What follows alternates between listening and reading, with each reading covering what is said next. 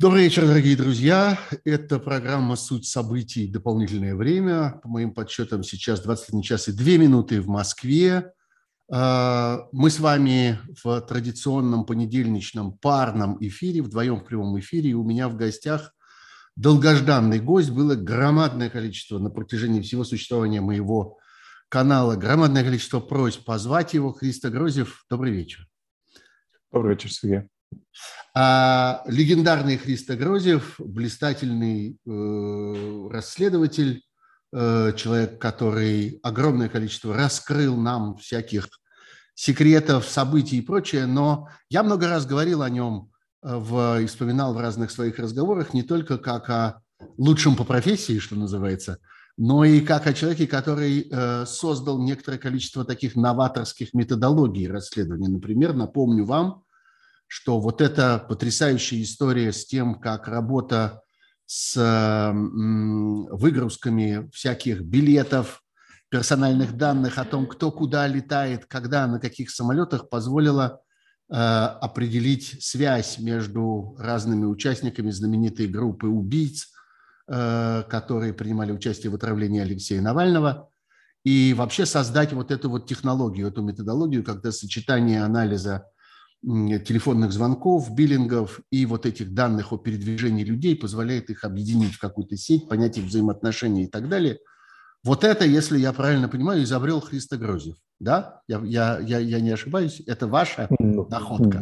Не знаю, честно говоря. Надеюсь, что полицейские исследователи десятилетиями этим занимались, а вот мы, журналисты, решили это тоже попробовать, и получилось. Я думаю, что, скорее всего, не я изобрел, а просто упала эта монополия, которая была на, данные, на данными, которые были именно в пользу государственных органов, эм, и вот журналисты тоже могли этим воспользоваться.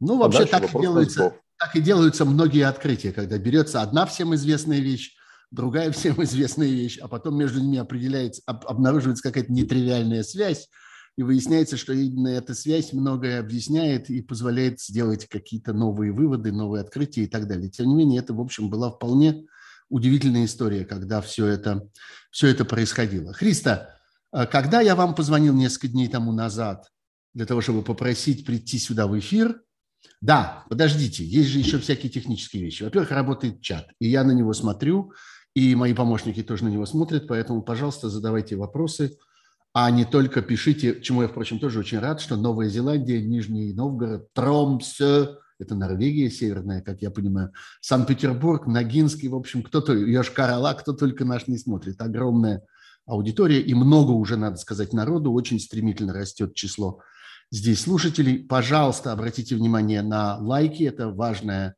полезная вещь, вы знаете почему, это расширяет аудиторию канала. Пожалуйста, обратите внимание на возможность подписываться на этот канал. Это тоже чрезвычайно полезно. И э, все-таки еще раз обращу ваше внимание на то, что э, надо мной тут висит, вот видите, такой маленький плакатик, где написано, что можно поддержать этот подкаст, если вы это считаете для себя возможным и нужным. Вот, вся техническая информация, которую я обязан был сообщить. Христа, теперь возвращаясь к делу. Когда несколько дней тому назад я позвонил вам и попросил принять участие в этом эфире – назвал дату и время, вы сказали, о, так это же 9 мая, это будет очень важный день, а, будут большие события, и нам с вами, конечно, будет что обсудить. Вот кончается это 9 мая, кончается этот важный день. Как вы считаете, есть ли вообще чем вспомнить этот день? Или он оказался совсем пустым? Мы ждали истории с какой-то большой победой, которую будет предъявлять Путин. Мы ждали, вероятно, истории с мобилизацией. Получили то, что получили. Как вы это оцениваете? Как вы относитесь к тому, что произошло сегодня?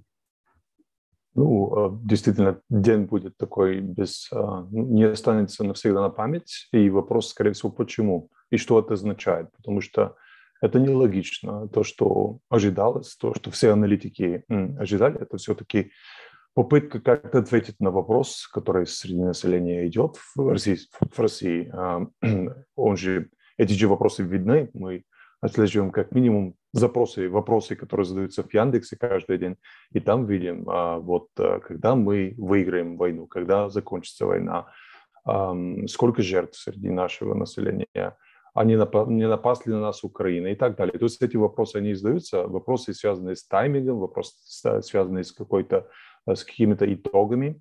А вот э, сегодня никаких ответов, никаких э, итогов не были подведены. А, это было самое лаконическое вообще на, на моей памяти такой спич Путина на, на 9 мая, меньше 15 минут, мне кажется, это было. И вопросов, ответов на вопросов никто не получил. Вот получился еще новый ответ на, может быть, на вопрос, почему вообще эта война ведется, потому что каждый раз, когда Путин или вообще кто-либо из Кремля об этом начинает говорить, то совершенно новый ответ этому вопросу приходит сегодня. А мы так поняли, что эта война велась или ведется, чтобы НАТО не напал на, на Россию через, через украинских там. Это оказалось вообще главным сюжетом. Если одной фразой описывать сегодняшнюю речь Путина, то фраза будет такая «Я не виноват, это не я. На нас первыми напали». Речь да, на 9 да. мая президента Российской Федерации. Да. Ну, меньше минуты пошла вообще из, а, от его речи до момента, в котором он перешел вообще на жалобы, на нападки против НАТО, на, на, на вот какое-то там описание. Это самое смешное было, что практически в течение двух минут он а, напал на Америку за то, что у них есть желание быть какими-то уникальными, как это называется, ну, как он это назвал, то есть а, ну, специальностью Америки, да? Да, да, и да, да. через меньше, чем, да, да, через меньше, чем две минуты он начал говорить о том, что Россия специальная нация, что вот э, все остальные забыли все традиции, а вот Россия единственная, которая... Так что вот, ну, полно, полно было противоречий. А, и, скорее всего, мы запомним сегодняшний день тем, тем, что мы не увидели. Мы не увидели вот э, обещанный а, авиа, авиапарат, а, о котором мы должны были даже увидеть, а, было обещано, что буква «З» будет впервые описана истребителями. Ну, этого мы не увидели с каким-то абсурдным объяснением, что военные самолеты ну, не могут вылететь в плохой погоде, которую тоже мы не увидели. Этого мы не увидели и в Петербурге, кстати, где погода была значительно даже лучше, меньше облаков. Не увидели в Екатеринбурге, так что вот, э, вот интересное отсутствие сегодня были. У вас есть понимание, что, собственно, произошло? Э, ну, немедленно как-то пошли всякие конспирологические идеи, что это было признано слишком опасным, чреватым каким-нибудь покушением, а вдруг найдется какой-нибудь э, какой-нибудь Николай Гастелло, который направит свой самолет куда-нибудь, и непонятно, что с этим делать, непонятно, как с этим бороться. А вы как полагаете, что, собственно, это за история с воздушным парадом? Я думаю, что скоро узнаем, пока вот все эти конспирологические э, теории, они имеют право быть, потому что ну, это особый год, в котором есть особые попытки как-то саботировать российскую э, вообще войску, саботировать и, и власть российскую. Это, это логично во время войны, поэтому они должны были применять более, э, более такие параноидальные меры. И вполне возможно, что даже любой там намек на то, что кто-то из пилотов, ну, ну, не так себя вчера, вчера повел, может привести к тому, что, чтобы отменить все это. Э, недавно, несколько часов назад, читал еще ну, неподтвержденную информацию, что у одного из самолетов, вот основной самолет, на котором Путин теоретически должен а, быть в состоянии работать и жить а, почти год, который должен был участвовать в этом авиапараде, что там была неполадка техническая, может быть, и это была причина. Ну, пока не стоит, э, не стоит, э, то есть стоит искать причину, но лучше подождать, скорее всего, а, в эпохе вот этих сливов, которые беспрецедентные, потому что очень много сливов мы видим, получаем не только мы, многие, многие коллеги, то я уверен, что мы, скорее всего, узнаем, какая была причина на, на, на днях. Э, я понимаю, что вы не раскроете и ни в коем случае не должны раскрывать мне никаких технологических секретов, но типологически я уже несколько раз слышал от вас это, что очень много сливов, много информации. Э, э, какого рода каналы этой информации? К вам приходят люди, которые хотят вам помогать, или вам удается куда-то проникнуть, или появляются какие-то посредники между вами и э, теми людьми, которые несут какие-то секреты или еще что-нибудь. Опишите, пожалуйста, вот эту тип типологию каналов, которые у вас есть для получения этой информации. Их ну, очень много после начала войны и даже за несколько месяцев до начала, потому что определенные люди уже знали, что война начнется и пытались с этим бороться, даже внутри силовых структур. Мы Bellingcat не, не единая организация, которая работает с источниками живыми, то есть мы предпочитаем работать с данными, и поэтому относились с большой осторожностью к таким сливам, которые были до войны, которые нам говорили, вот-вот начнется война через три месяца, через два месяца. Мы считали, что это, скорее всего, очередной а, такой, ну, как называется, когда дает журналистам фальшивую информацию.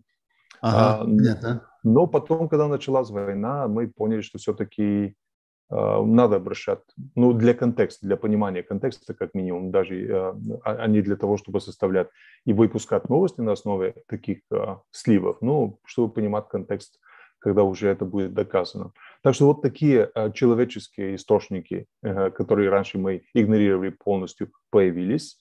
Мы с ними, ну, как-то не общаемся в двухсторонном порядке, просто получаем такие сливы, читаем их и ждем, когда это подтвердится объективными данными, тогда уже понимаем больше контекста того, что кто-то нам написал.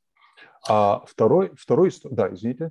Нет, нет, нет, прошу, прошу вас. Второй, второй большой канал а, – это все-таки взломанное или по-другому полученное посредниками таких данных. Э, взломаны были очень много сайтов государственных, не все было опубликовано, но много было а, раз, а, разослано журналистам, которые начали с этими данными работать. Так что, опять, я не помню вообще в своей карьере, в своей жизни такое количество данных, которые вдруг появились из разных источников. То есть некоторые из людей активно, работая в определенных структурах, не буду их называть, потому что это и коммерческие, и некоммерческие, решают, что вот надоело, надо поделиться с этой внутренней информацией, включая даже вот э, были коммерческие фирмы, которые, западные коммерческие фирмы, которые работают на российском рынке, которые теоретически объявили, что не будут помогать в войне, а вот служащие в этих фирмах видят, что они продают или доставляют товары для, именно для армии. Вот такие люди тоже посылать свои э, tips, так сказать. Так что огромное количество таких разных векторов. Христа, суще... э, осознаете ли вы, замечаете ли вы появление какого-то, я бы сказал, э, международного интернационала хакеров в связи с этой войной? Э, существует ли какая-то международная помощь? Изменилось ли взаимоотношение сил? Появилось ли больше людей, которые готовы здесь атаковать российское правительство, российскую армию, российскую инфраструктуру, тех, кто против этой войны. Вы видите это своими глазами? Без сомнения, это, это вижу. Даже можно дать такой пример, что многих из этих уголовных криминальных групп хакеров, которые работают на, ну, на, для денег, то есть не, не, не, не то, что называется а, хакеров белых шапок, а те, которые реально... Ну да, хакеры, деньги. которые добывают деньги этим, да, взламывают да, да, да. финансовые структуры, банки и так далее. Да. Ну, конечно, в многих из этих организаций э, криминальных работали как и русские, так и украинские хакеры, так и белорусские, ну, конечно, славянские хакеры, которые э, хорошо разбираются с э, IT и, скажем, ну, должны, хотят заработать надолго и для всей семьи. Но вот после начала войны, конечно, разделились э, лагерями эти хакеры, и огромная часть из украинцев, которые работали в этих структурах, они начали сливать даже доказательства о том, что их криминальные группы раньше работали на заказы ФСБ, на ГРУ. Вот это была очень ценная информация, потому что иначе бы ты хакеров легко не хакнешь. То есть э, кто-то изнутри должен тебе дать эту информацию, и вот это было полезно. А появился ли э, интернационал, это вообще без сомнения. А, многие из этих хакеров, которые работали за деньги, сейчас работают против э, государственных российских структур а, из-за из ну, желания просто остановить войну или наказать Путина. Вот Anonymous International, одна из больших таких флуидных групп, которые которые активно пользовались пропагандисты российские, очень абсолютно, любили абсолютно, Russia абсолютно. Today, публиковать их материалы и так далее. Прям одно удовольствие. Вот, и сейчас очень э, сложно забыть о том, что их валидировал сам Кремль, Кремль а сейчас они вот от своего имени выпускают столько много э, хаков. Так что да, есть интернационал. Вообще, эта тема, которую я хотел как-то попозже к ней прийти, но раз мы про это заговорили, давайте уже раз логически так повернулся разговор. А, вы знаете... Сергей, можно я, я добавлю да. один да. ответ, который да, да, да, да. По, по первому вопросу вашему, потому что он важный. Mm-hmm. А, здесь тоже очень помогло то, что м, война началась ну, полтора года после событий в э, Беларуси, а там после этого, после ну, революции несостоявшейся, а, очень много киберпартизан, они так себя называют, я тоже так люблю их называть, а, как-то стали факторами. Они стали работать э, ну, против белорусского правительства, стали, там, получили огромный доступ к большим базам, но они тоже обусовали около себя еще тогда такой международный интернационал. Так что вот они сейчас очень помогают журналистам, помогают и mm-hmm. нам, а, не только тем, что они сами добивают, а и то, а, тем, что другие а, группы, которые их уважают, хакерские, с ними делятся. Извиняюсь, просто хотел дополнить. Да-да, спасибо. Это очень ценное дополнение. А я, собственно, углубляюсь в эту же самую тему. Все-таки то, о чем мы с вами сейчас говорим, это, так сказать, партизанская кибервойна. Да? Это группы расследователей, или группы каких-то сочувствующих, или наоборот группы каких-то там, скажем так, э, ненавидящих ту или иную сторону в этой войне, которые как-то в этом участвуют.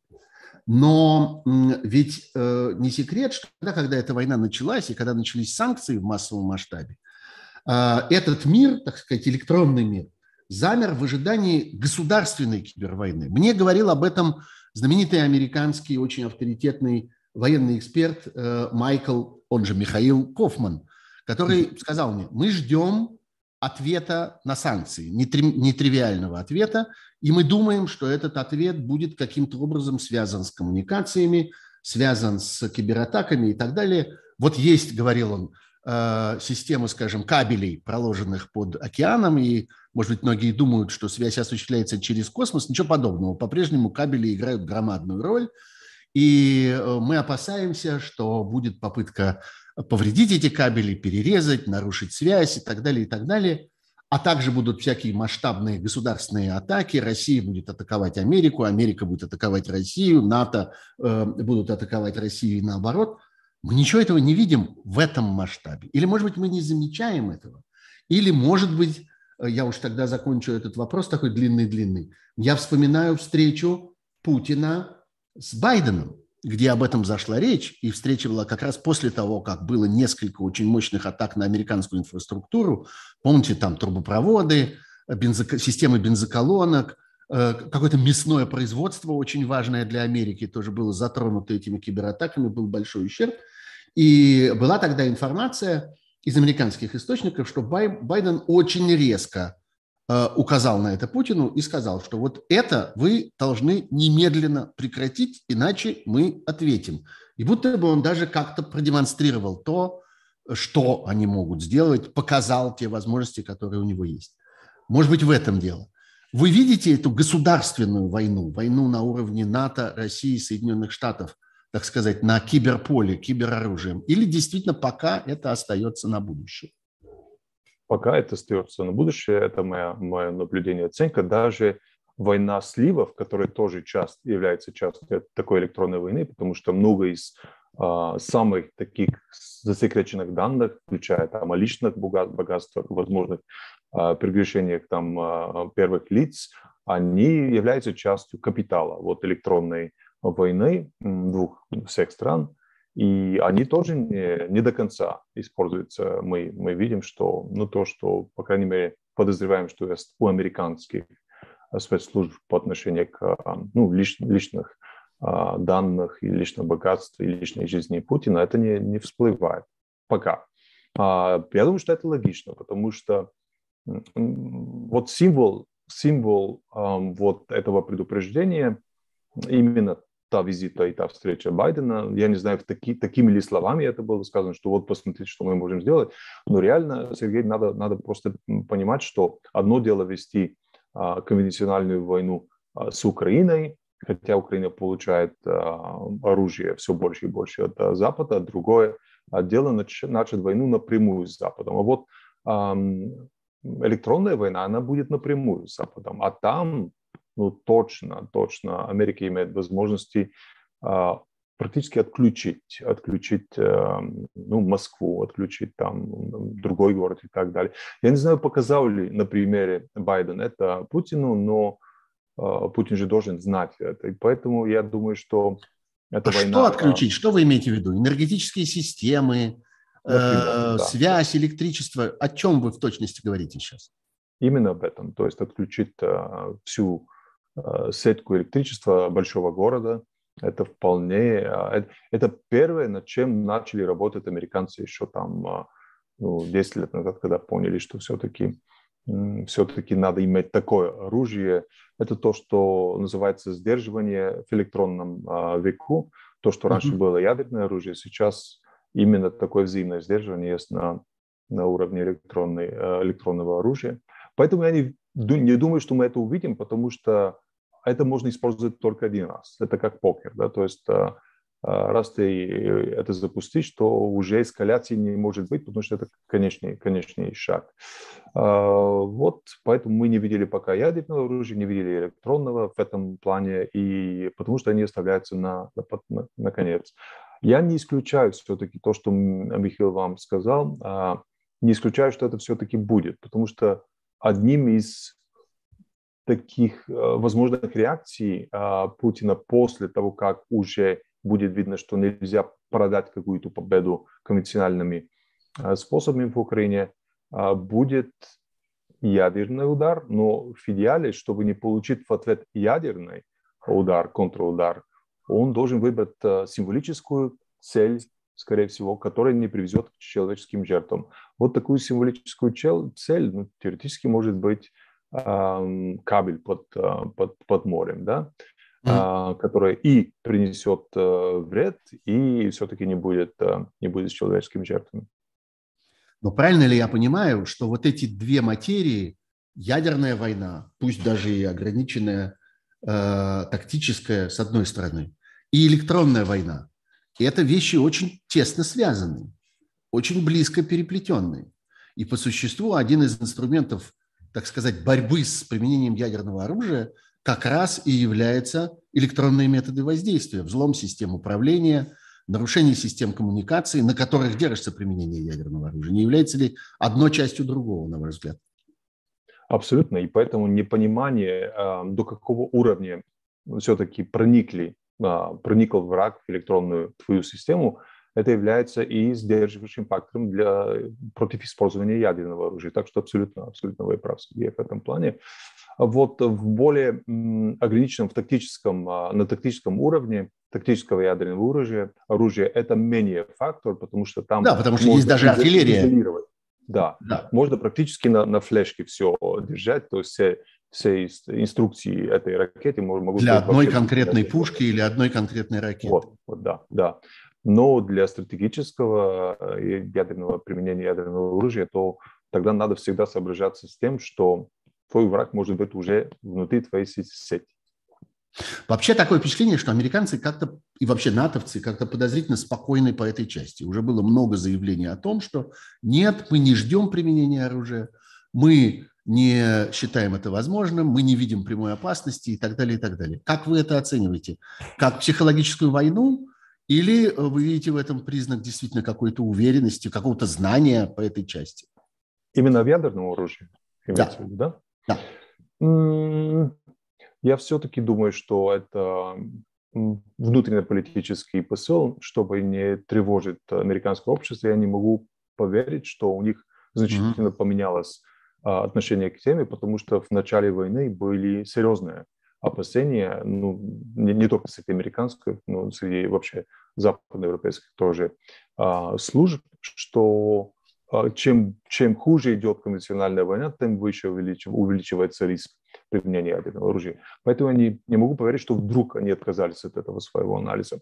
Теоретически здесь мог э, прийти в дело и тот, э, ту часть моего, то есть то, то, что я тоже проанализировал, что уменьшился риск выполнения такого приказа со стороны Путина. А вот, потому что чем хуже идет война, тем меньше желания среди офицеров высшего класса стать а, ну, заложниками этой войны навсегда, потому что они не знают, как это закончится для первого лица, для второго лица, для Шойгу, все это. Поэтому применять принять на себя такие приказы, даже если не прямые, ну, мы помним, в 70-х, 80-х тоже были отказы ну, выполнить приказы. И это в итоге довело до героического статуса человека, который не принял. Вполне, вполне возможно, что сейчас такие тоже будут. А, и чем больше, а, даже не слухов, можно сказать, а чем больше недоверия вообще к стабильности власти, а, а чем выше ты э, в офицерском составе идешь, тем больше такое недоверие, потому что они знают больше. На уровне самом низком и в населении, так, на уровне обывателя, они же верят э, всем этим красочным э, сказкам, которые рассказываются телевидении. А чем выше офицерский состав в пирамиде власти, тем больше не знают. Поэтому они менее уверены в стабильном будущем этой власти. Поэтому, может быть, Америка, ну, тоже думает, что а, Понимаете, там я много раз спрашивал у специалиста, сколько, через сколько рук должно прийти выполнение приказа. У Это Запада. очень важный вопрос, да. Пять, пять рук, да, как минимум. А, пять рук, ну, значит, десять, если а, две, две пять руки, пар. Пять пар рук, да. То есть только один должен не выполнить, чтобы э, это привезло к катастрофическим политическим последствиям для первого лица, а, потому что, потому что это, будет, это будет начало какой-то а, какого-то неподчинения и при этом ну, с непонятными последствиями. Да, это полный крах. Становится понятно, что он вот. отдал приказ, да, он нажал вот. на эту кнопку, да, вот. он разорвал на себе эту тельняшку, а вот. ничего не произошло. И вот, я думаю, что и Путин понимает этот риск. А понимая этот риск, уменьшается шанс, что он даст этот приказ, потому что он не хочет быть в этой ситуации. И вот почему я думаю, что упал этот риск. Потому что, с одной стороны, хочется ему, ну, у Путина использовать какой-то ну, золотое оружие, ядерное, но решает много его проблем, ну, чтобы показать какую-то победу, потому что, конечно, после ядерного оружия многие непонятно, где он это будет применять, но, но будет шок э, для системы, для, для врага, для, для Украины, для Европы, и будет какой-то период, в котором ну, он может получить значительные компромиссы. Но, но, но, но он понимает, риск что... велик. Риск велик, да. Ну, Криста, вы э, сказали сейчас довольно парадоксальную вещь, такую, я бы сказал, контринтуитивную между делом. Вы сказали, что чем выше э, в армейской иерархии, тем больше люди понимают э, глубину падения и э, объем катастрофы. Вообще такое впечатление, что наоборот, что люди наверху питаются красными папочками, не имеют реальной информации, доверяют своему вождю, а вот внизу люди, которые ездят в этих танках, которые не заводятся и пытаются выстрелить из этой пушки, э, где заклинивает снаряд, вот они-то видят уровень бардака, э, уровень подготовки техники, нелепость отдаваемых э, приказов и так далее. Такое, ну, так сказать, общее мнение скорее такое, что наоборот, эта пирамида перевернута. Внизу люди все все знают и понимают, но боятся. А наверху люди полны каких-то грез и мечтаний. Это уже не так? У вас есть информация о том, что это не так? Или это ваша догадка? Или это ваши сведения о том, что эта пирамида перевернулась? А, ну, здесь надо рассматривать две разные пирамиды. Одна внутри реальной э, войски, э, войска, то есть внутри э, э, войсковых э, структур, и, а другая я имел в виду, когда давал этот пример, это вообще общество российское. Внутри э, армии это похоже на то, что вы описываете, но не совсем так. Почему? Потому что а, ну, нельзя сказать, что есть точная пирамида, это, скорее всего, что-то типа что типа амфора. Почему? Mm-hmm. Потому что и вот здесь мы получили довольно много инсайда от войны 14, 15, 16 года, потому что уже очень много данных были нами анализированы, очень много перехватов мы прослушивали, а, особенно когда мы а, почти 6 месяцев я занимался расследованием обстрела по Мариуполю в 2015 году, и там смог прослушать почти 10 тысяч перехватов. И я понял, как работает армия. Вот, на, самом низком уровне. Когда это было, вот это ваше расследование, 15 год?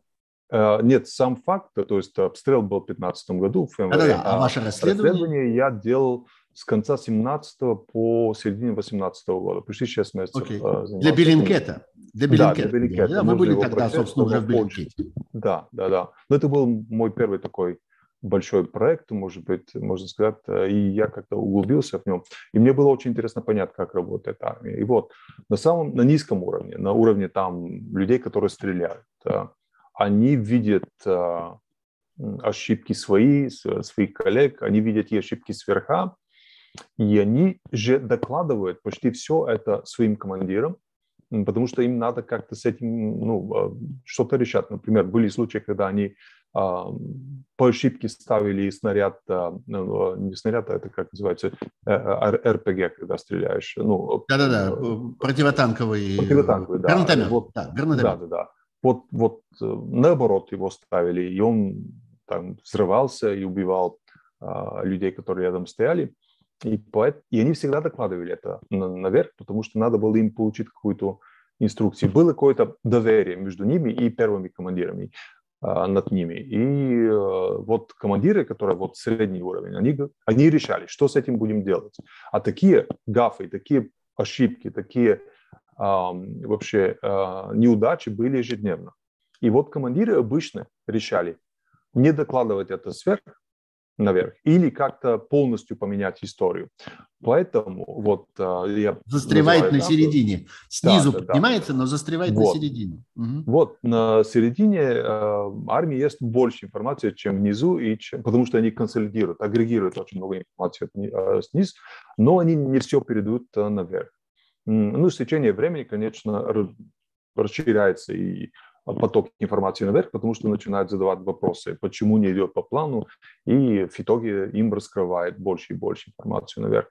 А вот в обществе совершенно по-другому. Там, там же а, не, не, человек, который просто ну, голос, голосоп, голосоподаватель, ну, ну и смотрящий телевидение, он получает вот эту красочную информацию, а люди же на верхах все-таки значительно больше знают. Но э, у вас есть ощущение, что происходит какая-то эволюция взглядов э, такого, ну, я не скажу главнокомандования, но во всяком случае какого-то высокого офицерского состава, каких-то людей, так сказать, близких к руководству армии. Вы представляете себе, что у них как-то меняется отношение к этой войне, они начинают что-то понимать или нет? Или все-таки они под властью под безраздельной властью своего, так сказать, императора? Могу делать выводы только на основе анекдотических примеров, то есть не достаточно много, чтобы это была статистика, но были несколько взломов. Единичных а, примеров, да. Единичных, да, которые э, хакеры с нами поделились, э, и это, это взломы почт или там переписок, э, ну, скажем, генералов. А, не, не, не очень высокого уровня генералов, но генералов. И вот эти генералы обсуждают войну уже иронически, а, сатирически. Они, они а, в кавычках ставят специальную военную операцию. Говорят, давайте личное отношение к тому, что происходит, оставим за скобками. Может быть, кто-то... Это значит, что оно узнает, есть, это личное отношение. Значит, да. Возможно, кто-то узнает свои слова сейчас, так что, может быть, они поймут, что они взломаны. Uh-huh. А, так, э, так что вот, это очень часто э, так, такие а, скептические, скептические отношения мы, мы видим.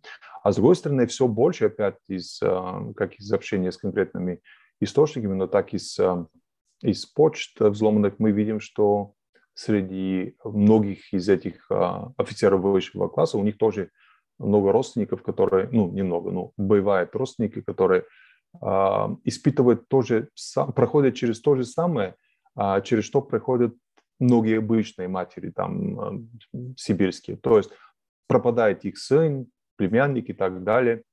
О нем ничего не известно, они потом его видят, ну, потом сообщают, что он умер, а потом его видят по телевидению в качестве, ну, по, по украинским каналам, как пленного, и потом пытаются добиться информации о том, где он и так далее, и им говорят военкомат, нет, нет, нет, он умер, поверьте нам, он умер. Но вот такой, такие случаи, они случаются и с офицерами, и поэтому распространяется, распространяется это недовольство.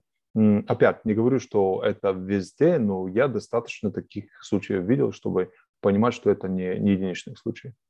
Вообще, я слушаю вас сейчас, и у меня перед глазами одна сцена, которая у всякого, я бы сказал, советского человека обязательно есть. Мы это все видели. Вы болгарин, имеете право этого не видеть. Хотя почему-то мне кажется, что вы это видели тоже. В фильме «17 мгновений весны» есть легендарный конечно, эпизод, конечно где Николай Гриценко, помните, э, э, играет немецкого генерала в поезде, который вдруг начинает откровенничать перед Штирлицем и как бы объясняет ему то, что думают эти генералы, и то, что они уже поняли, и то, что они уже предвидят впереди. Вот это, конечно, вот я так себе это представляю. Мне кажется, что что-то под... А, такие генералы должны ездить сейчас и летать по России это, это очень хороший пример. Это вот реальность под, начинает под, имитировать э, искусство в данном случае. И это будет реально ирония судьбы, что именно такое советское искусство будет, военное советское искусство да. будет имитироваться. А, так что вот, а, ну, ну, я думаю, что все больше и больше такие. Ну, ну, ну нет и причин, нет и причин а, для обратного, нету причин гордости, нету причин. Вы понимаете, что Украина же, Украина смогла а, ну, вернуть часть Харькова под, своей, а, под, своей, под своим контролем, даже почти целый. В Харькове сегодня мы смотрели видео, которые местные люди, они, они сделали свои мини-парады 9 мая, где над тракторами они влекут за собой а, вот ваши, ваши супер дорогие танки. Но это же, это же унижение, и они понимают, многие из а, офицеров понимают, что это, принимают это как унижение тоже. А, маленькая пауза. Друзья, вы в прямом эфире э, моего YouTube-канала. У нас э, здесь разговор под рубрикой «Вдвоем в прямом эфире» с Христо Грозевым, замечательным и чрезвычайно, как мы видим, высококлассным расследователям и э, аналитикам. Напоминаю вам про то, что хорошо бы подписываться на этот канал, ставить лайки этому каналу, помогать этому каналу, если вы считаете это возможным. Мы возвращаемся к нашему разговору. Христо, мне кажется, что если взять все эти технологии, которые вы описываете, э, то, может быть, важнейшая миссия для них и главное, может быть, чего мы все ждем, это правдивой информации о потерях и о жертвах. Вот это то, зачем нам больше всего, нам, обывателям, в конце концов, и нам, аналитикам, и нам, обозревателям, и нам, журналистам, и описателям, и историкам этого всего. Нам важно знать цену этой войны. А, как вам кажется, можете ли вы, есть ли у вас инструменты, чтобы понимать это, оценивать это? И если есть, то как вы оцениваете масштабы потерь и перспективы этих потерь? Как это все будет развиваться? В самом начале мы пытались следить э, и делать какие-то анализы объективных э, цифр потери. Это перестали делать еще где-то на десятом дне войны, но к этому моменту были примерно 3000. Это можно было довольно хорошо, легко почитать. А, и Почему вы перестали? Потому что это отнимало слишком много сил, вот такое персональное слежение? Потому что тогда появилась намного больше необходимости отслеживать э, военные, военные преступления. А мы же небольшая команда, нас всего меньше 30 человек. И можно было делать либо это, что было, безусловно, очень интересно, но, но не так важно для, скажем, для будущих судов, а, чем, чем то, что мы тоже можем, умеем делать, это архивировать, а, записывать, верифицировать, доказывать, кто был автором определенного а, потенциального военного преступления. И вот мы полностью сфокусировались на этом. Ну, потом, конечно, мне лично интересно, и каждую неделю пытаюсь какую-то э, сводку для себя сделать, но уже не на, основе первичных данных, как было в начале. Первичные данные тоже было. Подход был такой, мы находим достаточное количество, мы находим все э, э, сжёты, все, все э, уничтоженные танки, БМП и так далее. Так далее. Mm-hmm. Да, да. И для тех, которые в тех случаях, когда нету нету шанса, что там выжили, выжили э, персонал, то мы умножали это по количеству, среднему количеству. Так, так и получилась эта цифра, но потом перестали. Сейчас, эм, ну, есть разные оценки, эм, можно делать только на основе математических моделей, мне кажется, потому что даже э, Украина не знает сколько, и я обращался к многим украинским представители властей, они честно говорят, что они не знают, сколько, а, сколько российские а, потери. У них тоже эта оценка, но их оценка реально, вот реально не то, что они публикуют, а реально они внутри, внутри а, украинских структур докладывают, это 17-18 тысяч. Правда, это было два, две недели назад. Погибших, да. Погибших российских военнослужащих. Да, да. Публично они э, публикуют примерно 25 тысяч. Ну, каждая страна во время войны ну, это понятно. имеет право на свою пропаганду. Часть Конечно. стратегии и тактики ведения войны современной. Ничего да, не сделаешь да, с этим. Да. Да. Так что вот, я считаю, что а, э, это количество тоже приближается к количеству, которое а, Пентагон своим а, доверенным журналистам тоже озвучивает правда, там уже ближе к 19 тысяч, ну, примерно там. Я, я могу сказать, что с, с, уверенностью 95% а, реальная цифра между 16 и 20, 20 тысяч.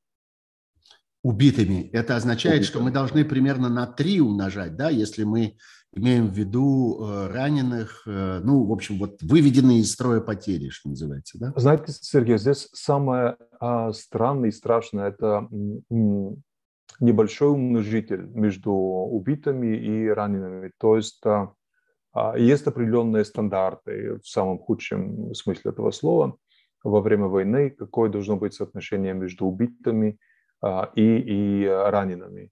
И вот в России вот это отношение, соотношение, оно очень низко, то есть два с половиной, три. Очень мало. Да? Это очень мало. Это а очень как мало. вы это объясняете?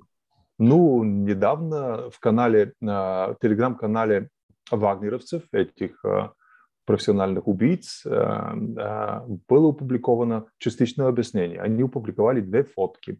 Фотка одна – это полевая аптечка, аптека российского офицера, солдата, а вторая была полевая аптечка украинского. И там разница между землей, землей, землей и небом. Российское было ну, то, что ты бы ожидал во время Первой мировой войны, даже не Второй. А отношение, отношение к людям, отношение к, к, к солдатам, как ну, ресурсу, который, от которого мы получим еще на следующей неделе. Я думаю, что в этом-то и дело. Есть открытый доступный телеграм-канал вагнеровцев? Или это какая-то yes, страшная yes, тайна, yes. закрытый? Знаете, да, а раньше они даже как-то с намеком на то, что они вагнеровцы, ну, члены же вагнеровцы знали, что это их канал, но э, не уверялось. После начала войны был такой период, в котором реально Вагнер, э, ну, группа Пригожина, они считали, что им не дали достаточно места в этой войне, и реально в самом начале, первые дни, э, были другие человека, которые получили больше заданий, чем вагнеровцы. И они стали, э, ну, сами пытаться участвовать в войне, потому что считают, что они профессионалы. Действительно, они более профессиональные бойцы, чем многие из э, офицеров, солдатов.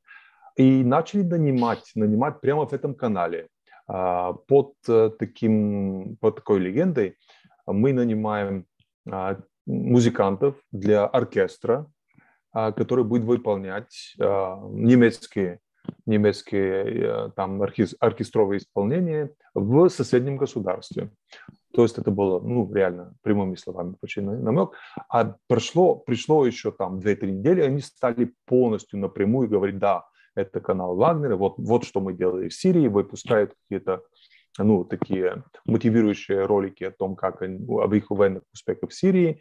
И сейчас вполне свободно и открытым языком рассказывают о том, Можете назвать, как это называется? Да, да, да, называется Reverse Side of the Medal, а, то есть а, аббревиатура. Обратная сторона медали. Да, RTOM, вот этот канал. А, и ага. там уже по 250 тысяч э, подписчиков, если в этом канале. Знаете, Сергей, здесь очень Друзья, интересно... Мота, интерес... мотайте на ус, записывайте. Сейчас эфир кончится, и пойдем это, все читать это, с вами. Это, это важный канал. Почему? Потому что там, кроме эм, ну, того, что они занимаются профессиональной войной, что очень плохо, и кроме того, что они ненавидят, конечно, а, ну, других представителей других стран, потому что это ну, стало их а, второй натурой, но есть очень много правды. А, они не любят, когда государство врет, они не любят, когда офицеры, когда генштаб России врет, и они иногда исправляют. Вот их можно смотреть и из них получать а, правду, не имея эмоций к этому, к ним, так же, как правду и мы иногда получаем от военного преступника Игоря Гиркина, потому что он тоже находится в такой ситуации, что... Ну, Да-да, я знаю вашу, вашу высокую оценку его канала, да, да я уж слышал да, не да, раз. Да. Ну вот, вот этот канал а, вчера, а, обратная сторона медали, вчера опубликовала опровержение слов Генштаба, что то, что произошло над Змеиным острове, а, что это было а, успех для российской армии и не успех для украинской армии. Они сказали, нет, вот этот вертолет, который показывали по, во время брифинга Министерства обороны, который был сбит, это реально наш вертолет, а не украинский. Так что они начинают противоречить Генштабу, и это очень интересно. Скажите, пожалуйста, э, новая тема появляется в этой войне, сначала в виде каких-то экзотических случайных эпизодов – а теперь звучит она все громче. Это то, что война или что-то похожее на войну выкатывается на территорию России. Вот эти все хлопки, какие-то странные вспышки, какие-то непонятные аварии. А, у нас довольно большая граница с Украиной. Брянская, Курская, Белгородская, Воронежская, Ростовская области. Я ничего не забыл. Кажется, по-моему, чуть-чуть Смоленская или Смоленская все-таки из Белоруссии. Но все равно длинная граница. Длинная граница. Близко все. Э, дальнобойная артиллерия, которая есть теперь у э, украинской стороны. А авиация не вся уничтожена на украинской стороне. Как вы оцениваете, или отдельная оценка, отдельно знание, понимание, э, какова вероятность того, что война выплеснется обратно в Россию? Если можем процитировать нашего Э, источника Гиркина, то вероятность довольно высока. Через примерно месяц, если не будет э, сдвига на Донбассе, а такого мы не видим, а, и при э, получении нового оборудования, новых, новых, новых, нового вооружения с украинской стороны и при новой волне мобилизации, которая у них идет сейчас, а, при передышке после какого-то периода даже их, а, их а, войск, то их важный следующий стратегический шаг должен быть реально открытие второго фронта, так чтобы, а, так чтобы воспользоваться тем, что российская армия доказала, что она может хорошо работать только когда сконцентрирована на одном фронте. То есть Украина может и, скорее всего, сделать такую попытку агрессивных действий, ну, агрессивных, они дефенсивные, но тактически агрессивные действия на, на, на, на территории России. Ну, в конце концов, это элемент обороны, как мы знаем. Это отвлечение сил и отвлечение внимания, плюс психологический эффект и так далее. Это очень важный инструмент обороны, такого рода атака. И этот э, инструмент, вот вы сказали очень правильно, психологический элемент, вот этот психологический элемент, он даже не будет не направлен так на на армию или даже на, на руководство страны, он направлен на то, чтобы цена войны стала восприниматься выше населением. А вот любой, любой перенос войны на территорию России, он увеличивает вот, субъективное восприятие цены, потому что иначе, ну, субъективное восприятие цены, оно увеличится через несколько недель, когда уже будет понятно, что эти 20 тысяч или сколько там они не будут точно не вернуться, и вот а, к этому моменту, может быть, будет уже 30 тысяч. И вот э, распространение этой информации, потому что у каждого найдется родственник, который э, как-то э, либо потерял, либо, э, либо потерял, либо его там сыновья или супруги в больнице. Вот это одна из э, форм повышения цены. А вторая – это любое вторжение, даже если оно символическое на территорию страны, Поэтому я думаю, что психологический момент, он даже важнее, чем а, стратегический. Теракты, э, диверсии на российской территории, даже вне самой ближней э, приграничной полосе. Насколько вам кажется это возможно? Это возможно. Это возможно, но э, хотя теракты тоже использовались исторически в качестве повышения цены, ну, мы видим, как а, редко они приносят, принесли к, к успешному а, выходу, поэтому я надеюсь, что Украина не будет использовать именно теракты, а будет, будет всегда держать, если вообще пойдет на территорию России, что это будет только удары по военной инфраструктуре, а до сих пор они так и делают. То есть если это Украина, то, что делает, то удары были именно по транспортным а, узлам, по, по рельсам и по одной военной базе логистической недалеко от Белгорода. Если они продолжат это, то это будет вполне приемлемо с точки зрения правил войны и не даст а, а, негатива для... Потому что для Украины очень важно поддерживать а, тот статус выигравшей информационной войны, который она получила в мировом сообществе. А если начнется любой теракт... Да, моральное превосходство, несомненно, на стороне Украины. Сегодня да, тут да, ничего невозможно да. сказать. Да. Э, но есть символические всякие вещи. Вот э, мы с вами знаем, что на протяжении последних нескольких дней многие обратили внимание на сайт под названием «Крымский мост падет». Там был прямо, прямо были часы, прям был отсчет времени, когда должна была случиться катастрофа Крымского моста. Время кончилось, часы обнулились, ничего не произошло, но э, шутки шутками, но это серьезная вещь. Это действительно очень символичный объект. И мне кажется, что такие атаки могли бы кого-то увлечь, я бы сказал. Да, вполне возможно. Но имейте в виду, что а, именно в информационном поле вот эта война, она впервые настолько несуверенная, как никогда в истории. То есть мы видим сейчас борьбу что значит, что не только государства ведут а, одно, одно с другой а, войну а, на информационном поле, а и граждане, потому что а.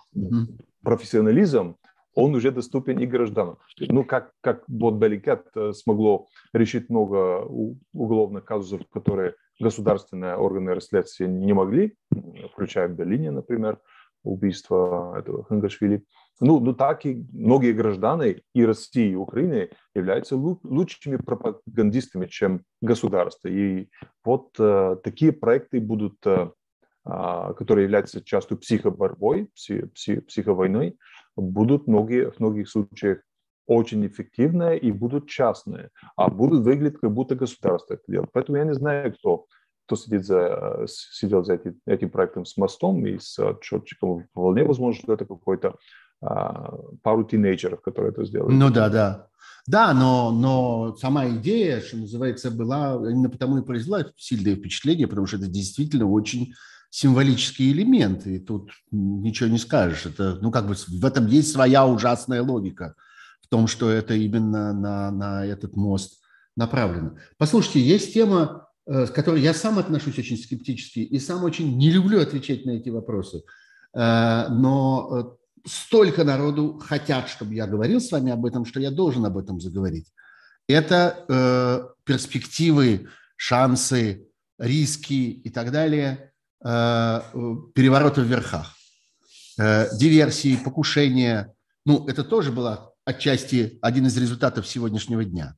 Сегодня не убили как-то. Многие смотрели на парад, огромное количество людей вспомнили вчера и сегодня э, убийство Садата во время парада э, э, египетского президента. Это действительно было, был такой исторический момент, такой фактически в прямом эфире, когда несколько солдат спрыгнули с платформы, по-моему, артиллерийского тягача бросились к трибуне с гранатами, с автоматами и действительно убили президента страны тогда.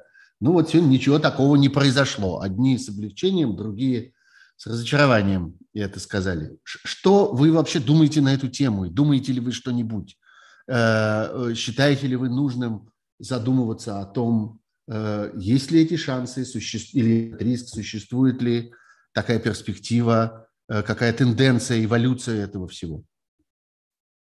А, информации нет. Анализ показывает, что никто не вечный, и что любой диктатор, он ну, кончается как-то естественной или неестественной смертью, и что есть корреляция, высокая корреляция исторически, если посмотрим между тем, как, а, какую цену навязывает диктатор своему обществу и особенно своей а, элите, и скоростью, с которой находятся ну, люди, которые готовы его а, как-то спустить с этого места.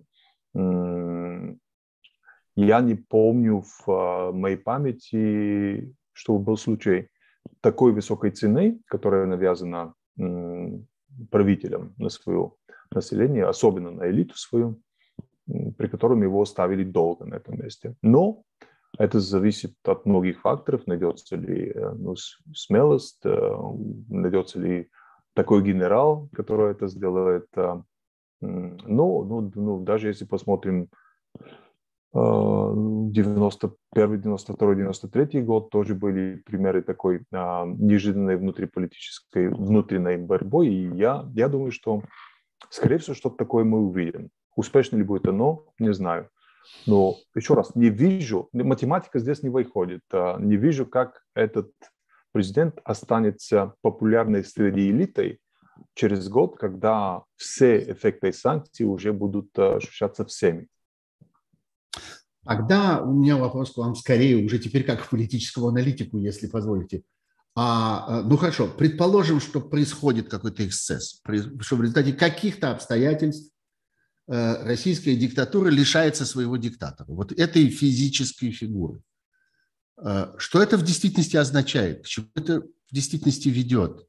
Э, насколько это принципиально для этого строя. Но будет следующий такой или нет? Что вы об этом думаете?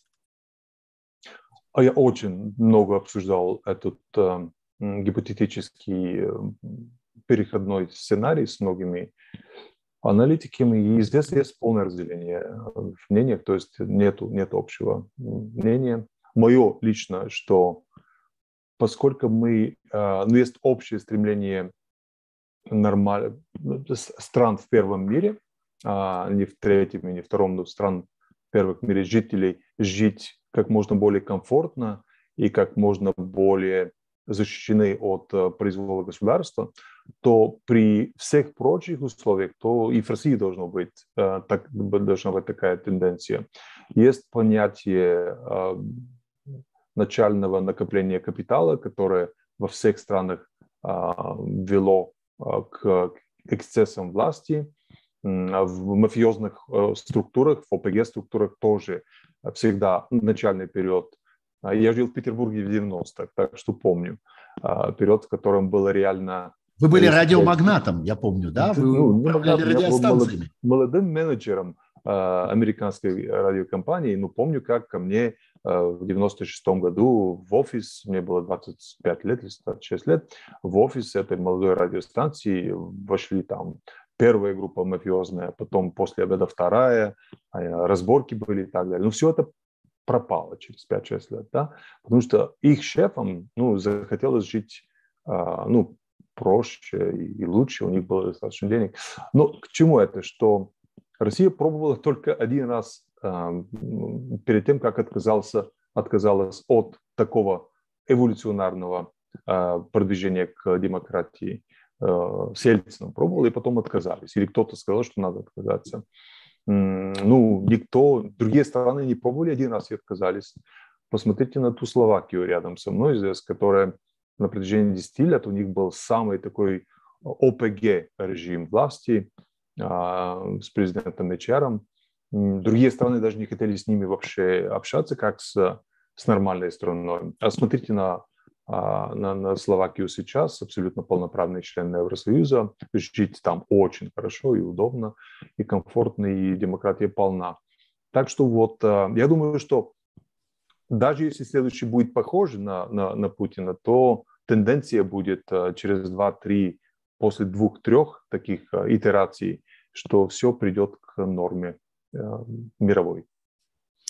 Криста, мы ровно час уже в эфире, но О. Э, я вижу 10 тысяч человек, которые смотрят нас, даже больше, уже к 11 тысячам приближается, смотрят нас каждую минуту вот сейчас, сейчас в эфире. Если вы позволите, я еще немножко...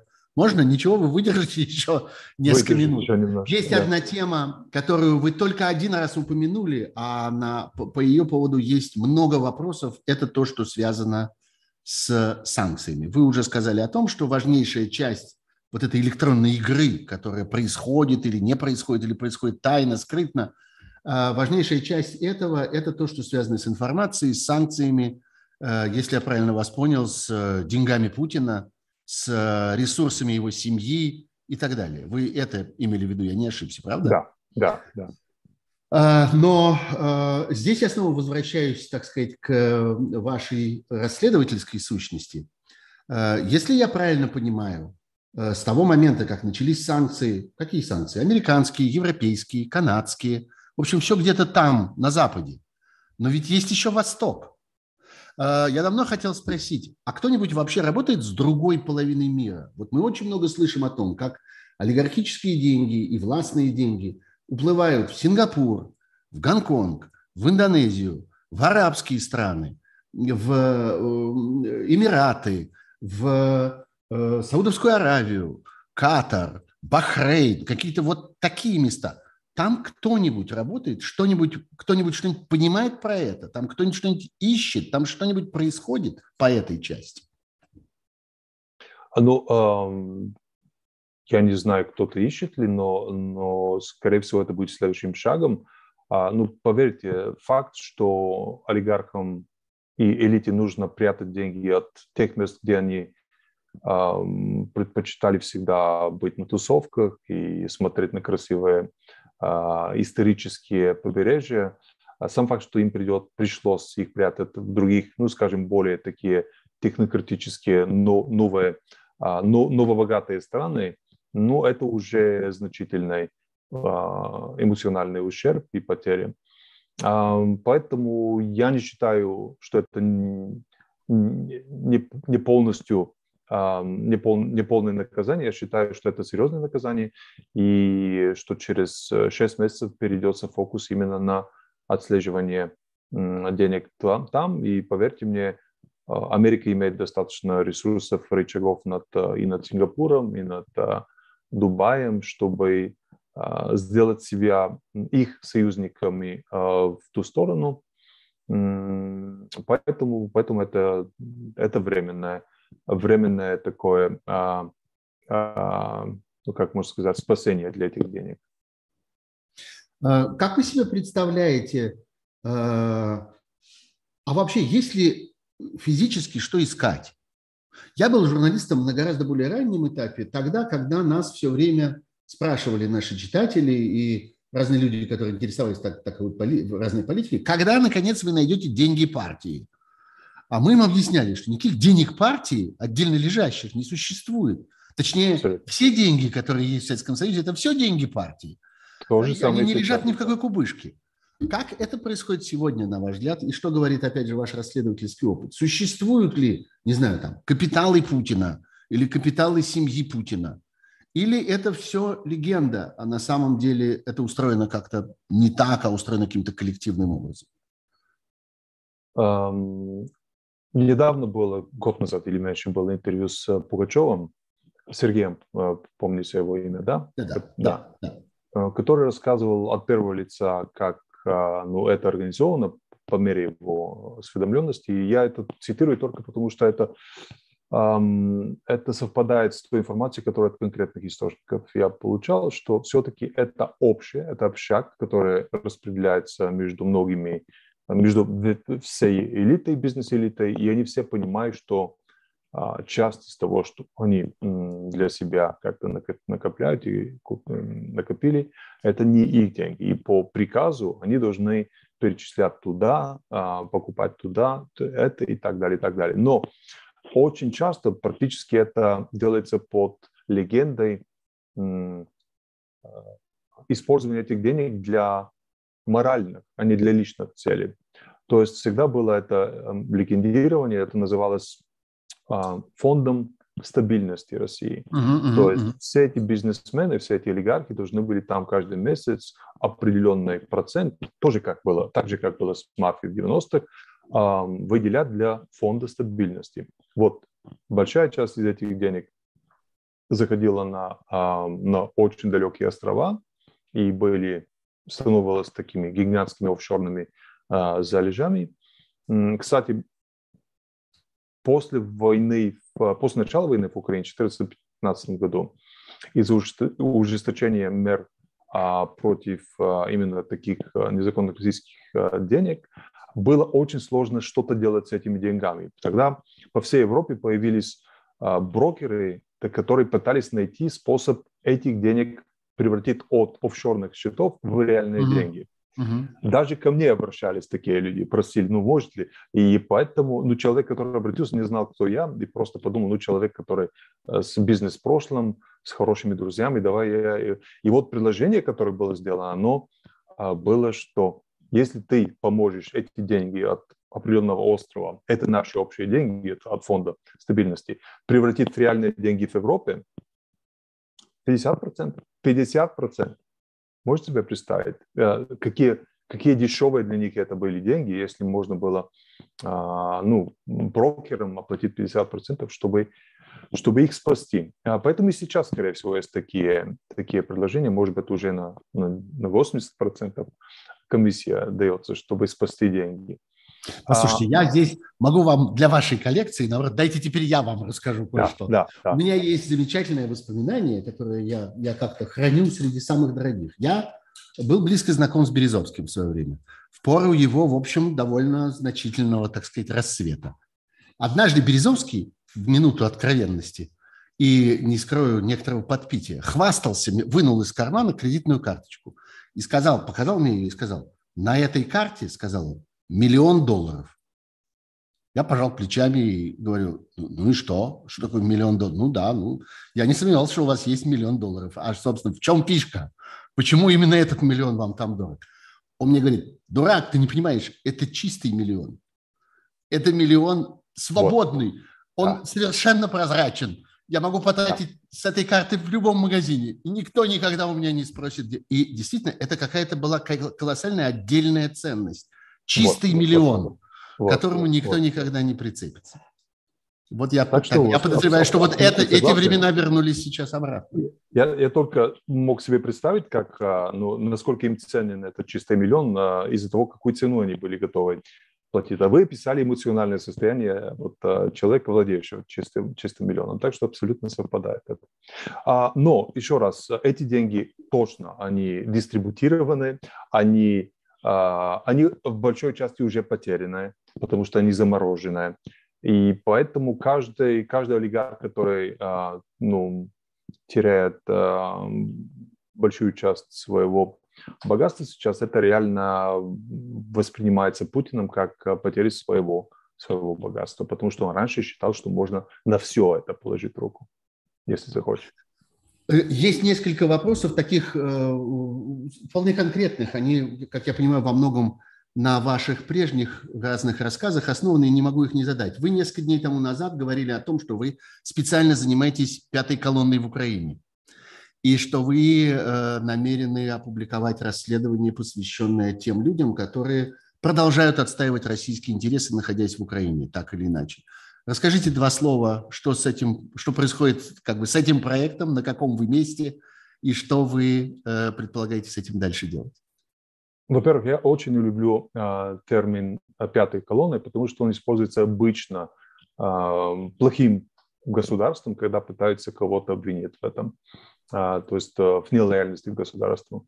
Э, ну, здесь по, здесь по совпадению это было дело пятой службы ФСБ, которая занималась именно разработкой э, такой колонны э, в Украине. Ну, мы нашли то, что, чего мы ожидали. Мы нашли, что пятая служба а, сразу после начала Майдана в 2013 году еще, а даже не в 2014, они стали разрабатывать э, долгосрочных агентов влияния внутри Украины, Украины. И э, среди этих агентов влияния были политики, большая часть выходцы из партии регионов. Но здесь что они сделали умно, они пытались все-таки найти политиков от э, а, либеральных э, уклонов жизни, от э, либеральных партий, и получилось у них там несколько таких, таких завербовать, журналистов, блогеров, но ну, нету таких очень неожиданных имен среди этих. Может быть, одно есть, но я его это оставлю все-таки на на публикацию. А, просто мы решили это сделать системно, чтобы не только не слыхать об этом, как работала ФСБ, а чтобы это конкретно мы, мы видели а, месяц за месяцем.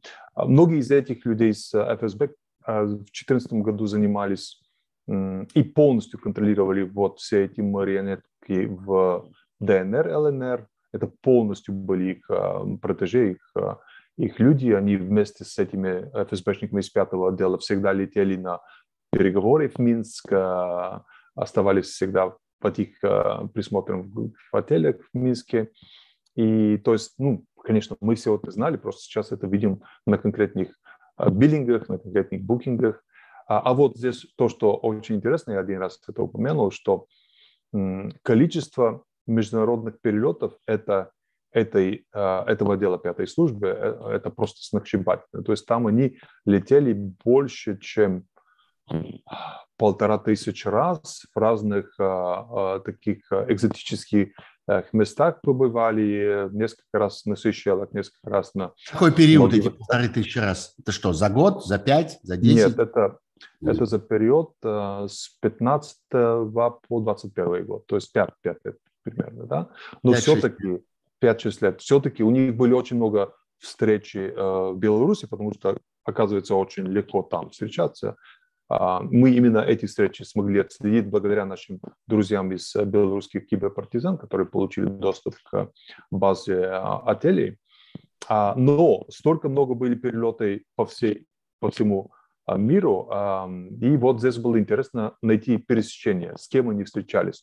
Здесь было смешно то, что они летели на Малдивы за на два дня только, до Сейшели на два дня, только чтобы встретиться со своим а, активом. А вот, скорее всего, они оплачивали этим своим а, а, активом полную там две недели Малдивы. Так что я пытаюсь сейчас подсчитать бюджет, который был потрачен на эту неуспешную операцию.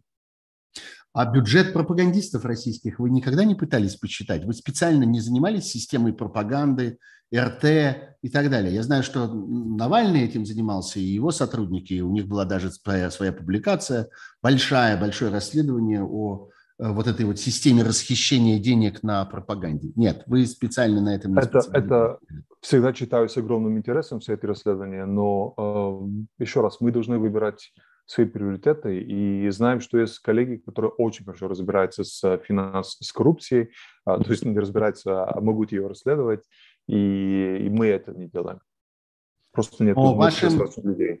Вашим фирменным направлением всегда, и, собственно, свою главную славу первоначальную вы снискали на историях с отравлениями, с политическими убийствами. Э, война, казалось бы, очень очень э, благодатное время для развития этой индустрии. Что вы скажете по этому поводу? Продолжается эта работа, и что вы знаете об этом, об этих э, эскадронах смерти российских? Ну, сейчас, конечно, все задействовано под войну, а, поэтому то, что мы видим, что большая часть из этих специалистов, они реально а, на фронте, они занимаются войной. Поэтому можно сказать, что на какое-то время будет передышка, скорее всего, от таких попыток убийства в России. Это хорошо для россиян, это плохо для украинцев, конечно. Но а, по поводу расследования мы, мы даже сейчас некоторые исследования, которые мы начали раньше, они становятся намного менее важными и интересными, чем то, что происходит в, на поле боя, потому что столько много военных преступлений там происходит, что придется нам отказаться и не закончить даже некоторые из этих расследований. Например, там по шпионской сети, которая занималась в Европе взрывами на складах. А, ну, сейчас это более чем очевидно. Не нужно доказывать, потому что все уже видят это, что так и было. А, поэтому доказывать это, может быть, э, ну, будет лишняя трата времени. Но новичок в качестве оружия этой войны, насколько это вам представляется возможным? Использование новичка точечно, персонально во время войны для э, выведения из строя каких-то конкретных людей, политиков, военачальников и так далее. Что вы думаете об этом? Я думаю, что это вполне возможно. Программа химического оружия, которая разработана после отказа официального, она, она основана именно на бутиковое использование, и, то есть на, на единичных э, дозах, единичных людях. И поскольку, поскольку новичок, он работает хорошо тогда, когда не будет очень-очень э, тщательного и подробного расследования, а, потому что он создает все, всю видимость для там, сердечного приступа и так далее, то вот таких сценариев, когда не будет такого расследования подробного, он очень как-то и окажется полезным. Э, ну что, Христо, спасибо большое. Я чувствую, что надо все-таки вас отпустить. Да, уже. может быть. Огромное спасибо. Это невероятно интересный разговор. Я вижу по реакции наших э, зрителей и того, что не убывает аудитория что людям это очень важно, очень интересно. Я надеюсь еще воспользоваться вашим, вашей любезностью и зазвать вас еще когда-нибудь сюда на канал, когда нам будет с вами обсудить что-то невероятное. Особенно э, то, что связано, вот что больше всего, пожалуй, меня интересует, это предстоящее э, новый какой-то этап в э, участии западных разведок в этой войне. Я думаю, что нас это ждет, что они начнут выгружать больше информации, и перестанут прятать это. Сейчас они отрицают, как я понимаю, да? Я правильно понимаю, да, они да, все время да, говорят, нет, нет, нет, мы никому ничего не давали, мы ничего не рассказывали, мы не корректировали, на крейсер Москва не наводили, мы здесь вообще ни при чем, мы в этом сейчас не участвуем. Как вы, кстати, это кстати, объясняете? Почему? По крейсеру Москвы я считаю, что все-таки это, это реально органическая а, а, операция украинцев, и американцы, ну, не, не нужно было даже им давать много информации. А, поэтому вот крейсер, крейсер это, ну, можно, можно сказать, браво Украине. А по другим наводкам, скорее, скорее всего, американцы помогают. То есть вы считаете, да. что все-таки поток информации от э, натовской и американской разведки существует и играет какую-то роль в этой войне? Абсолютно. После самого начала, когда они пытались убедить э, а, Зеленского, что война начнется через несколько дней, Зеленский это проигнорировал. А, я думаю, что сразу после этого Зеленский, после начала войны, Зеленский стал активно просить уже такую информацию, которую раньше он считал не, не это произвело впечатление, да. Вот, да, так что да. Понятно. Спасибо большое, Сергей. Спасибо вам огромное. Мы вернемся к этой теме, если вы не против. Что, да, и вы, вы тоже будете рассказывать и другие ваши воспоминания, они очень ценные тоже. Да, спасибо. Извините, что отнял эту часть времени у вас. Спасибо большое, Христо. Будьте здоровы, берегите себя. Был вопрос о том, как вы, как вы оцениваете свою собственную безопасность, но я вам его не задам и не буду его задавать, и не буду не думаю об этом, ответить. И, и да, я немножко представляю способ. себе вашу натуру. Всего вам хорошего, дорогие друзья. Хорошего. Спасибо. Спасибо. Это был Христо Грозев. До следующего понедельника, а еще раньше, до пятницы, до моей программы «Суть событий» на этом канале. Всего хорошего. До свидания.